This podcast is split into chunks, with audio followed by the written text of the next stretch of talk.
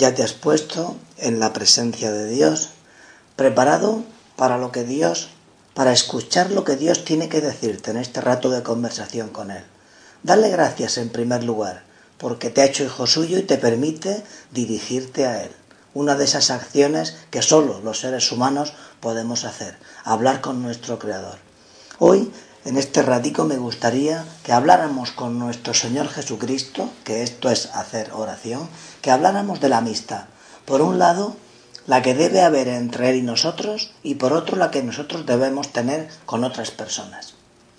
Te voy a contar una historia que, que leí hace tiempo, ¿no? Era un, un campo de batalla, dos ejércitos, pues uno de ellos pierde y ordenan retirada y se marchan y cuando vuelven se repliegan y se, ven todos, uno de los soldados pues ve que un amigo suyo no estaba, que se había quedado en, el, en el, campo de batalla, ¿no? Y le pide permiso al capitán para poder ir en busca de su amigo. El capitán no le da permiso porque piensa que su amigo estará muerto ya y que no compensa y que él se pone en peligro de morir también. Entonces no le da permiso. Pero este, como le quería mucho, era un gran amigo suyo, desobedeciendo la orden del capitán, marchó al frente a buscarle y le encontró. Pero ya estaba moribundo y no pudo hacer nada por él. Cuando volvió, pues evidentemente le estaban esperando allí, el capitán se habían dado cuenta que había, se había marchado y, y entonces le contaba al capitán que lo encontró ya medio muerto y, le dijo al capitán, ¿sabe usted lo primero que me dijo este amigo?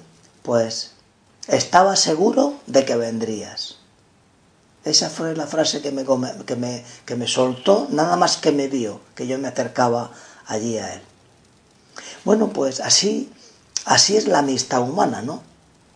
La gente que se quiere, pues sabía que vendrías, ¿no? Yo sabía que no me ibas a dejar tirado.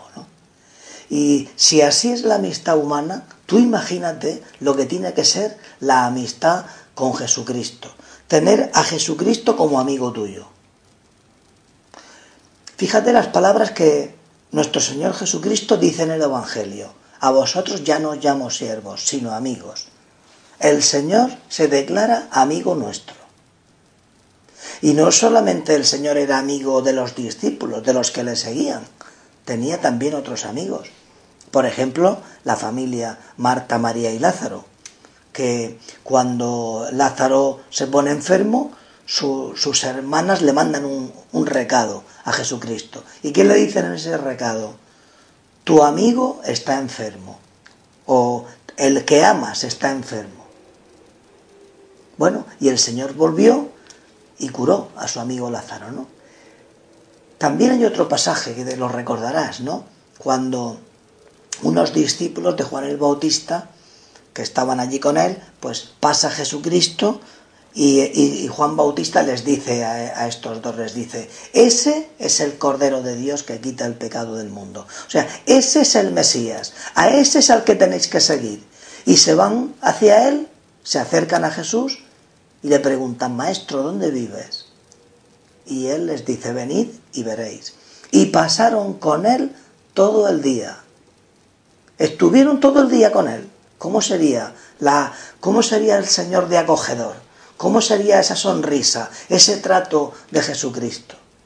¿No te ha pasado a ti alguna vez que has ido a casa de un amigo una mañana, has estado con él allí haciendo tus cosas o estudiando o viendo una película o jugando algo, se te ha hecho la hora de comer y te han dicho, oye, pues quédate a comer, quédate aquí en la casa y ya, llama a tu casa y te quedas aquí a comer cuando no te ha pasado a ti eso? O por la noche y te quedas a dormir. Eso es lo que ocurre con los amigos. Pues imagínate lo que tiene que ser la amistad con Jesucristo, que Él ha dicho que nadie tiene amor más grande, nadie tiene amor tan grande que el que da la vida por sus amigos. Pues tú procura ejercitarte en esta amistad con Jesucristo y no estés solo. Piensa también en tus amigos, no te aísles, haz buenos amigos. Los amigos buscan el bien del amigo, como dice Santo Tomás, ¿no? Que no todo amor tiene razón de amistad, sino el amor que entraña benevolencia. Es decir, cuando de tal manera amas a alguien que quieres el bien para él.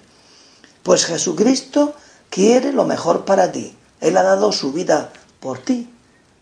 Tú procura corresponder a ese amor.